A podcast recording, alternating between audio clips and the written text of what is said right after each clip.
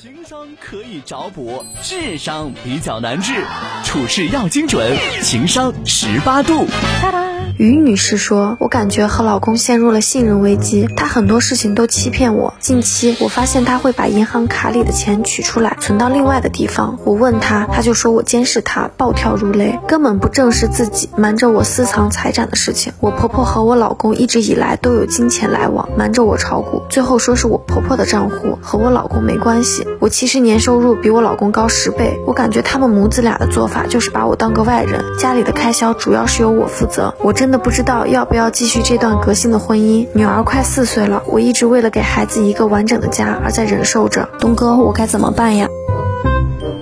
得了，这这话题来了哈，这个话题也特别适合思思听，因为思思呢也藏着呢。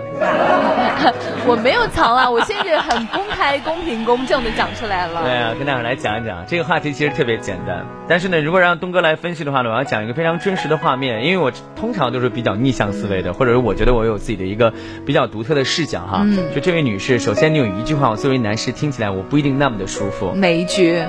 我的工资比我老公高十倍，我们全家几乎都是靠我养着呢。但是这是个事实，他也是形容了一个事实啊。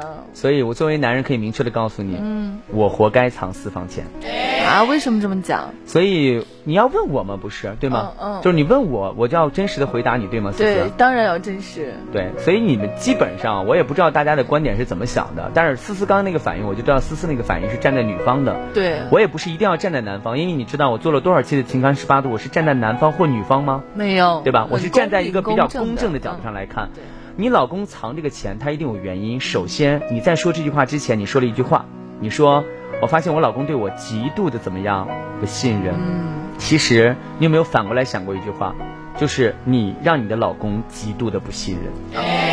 让老公没有安全感。是的，实际上你老公在你的这种所谓的什么十倍的工资啊，或者是在什么什么的情况之下，也许你在释放的过程，因为夫妻的生活咱们怎么样，家家有本难念的经，是清官难断家务事。我们讲起这些的时候，其实语言相对来说是比较匮乏，因为我不知道你全部的生活，我不能窥一个哎一个点，然后就看你这个全部，嗯，对吧？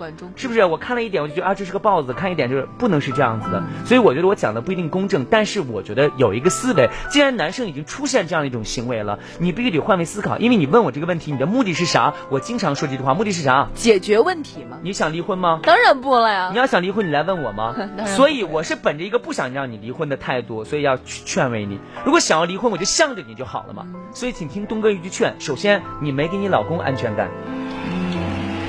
这个男人藏私房钱最大的一个特点就是什么？在于这个家庭的女士过于的强势。所以妹妹，你首先在你身上想一想，你是否在家庭生活当中过于的强势了？还有，你刚刚说到了另外一点，我也捕捉到了一个信息。你说你的老公和他的妈妈经常一起在一起啊，绑锅巴拉巴拉这那那这。那么我想说一下，真正的夫妻关系应该是怎样的？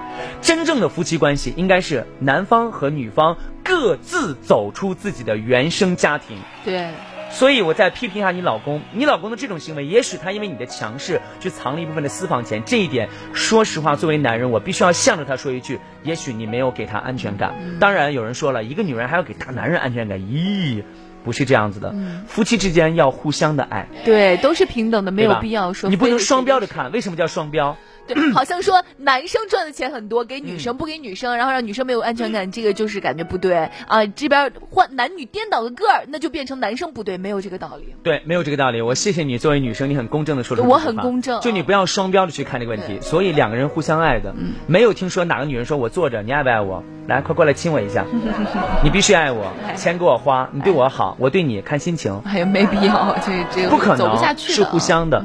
但是你老公第二个做法，我觉得我也不能够认可，就是他跟他妈妈一起攒一部分钱等等，这个也是不对的，因为他也要从他自己的原生家庭里面走出来。嗯，这一点我觉得是必须要去跟他讲明白、讲清晰的。第三点，解决问题的最好的方法是什么？就是你跟他必须有一个专门的空白空间的时间，完全存在一起，把话摊开了讲。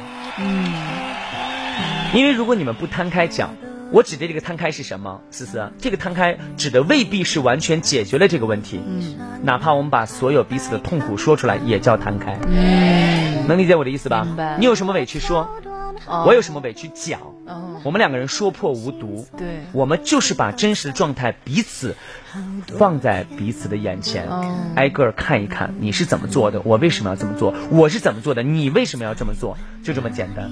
如果夫妻之间总是带着一些隔阂在生存的话，我认为是没有办法走得太长远的。就像现在我们讲，咱们不讲几几后，因为我觉得对这个几零后来讲的话过于不公平。你不管是七零、八零还是九零，可能是某一种社会现象，但是两个人心贴在一起在于哪一点？刚才我听到了一个故事。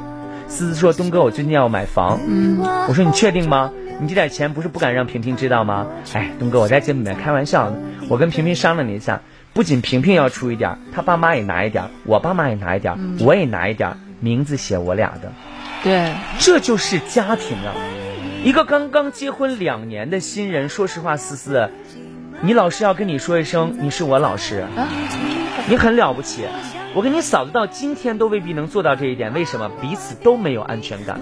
这种没有安全感是在于什么？在于没有一个人先跨出这一步，或者当有一个人跨出这一步的时候，时间点总是搭不上。当我往前迈的时候，你没看见；当你往前迈的时候，我视若无睹。朋友，你怎么能达到一起？未来再加上一点所谓的冷冷的相处，你们两个人就会达到一种什么冷战的阶段，或者达到一种冷漠的阶段，最后。更加升华到另外一种我更不想见到的画面，就是三观不合的画面。所以这些都是小事儿，但是以小见大，一屋不扫，何以扫天下？所以先从你们内心这么一点点的小灰尘扫起吧，不要让它蔓延到你的全身，因为你们值得更好。夫妻之间就这句话，记住了，千万别彼此给彼此扮难看以及抬杠。想一想，你追他和你爱他的时候，如果真的做不到，爱。就爱个痛快，做不到，请你不要败坏。嗯、对。早上等着你起床，慢慢喜欢你，慢慢的亲密，慢慢聊自己，慢慢和你走在一起，慢慢我想配合你，慢慢把我给。喜。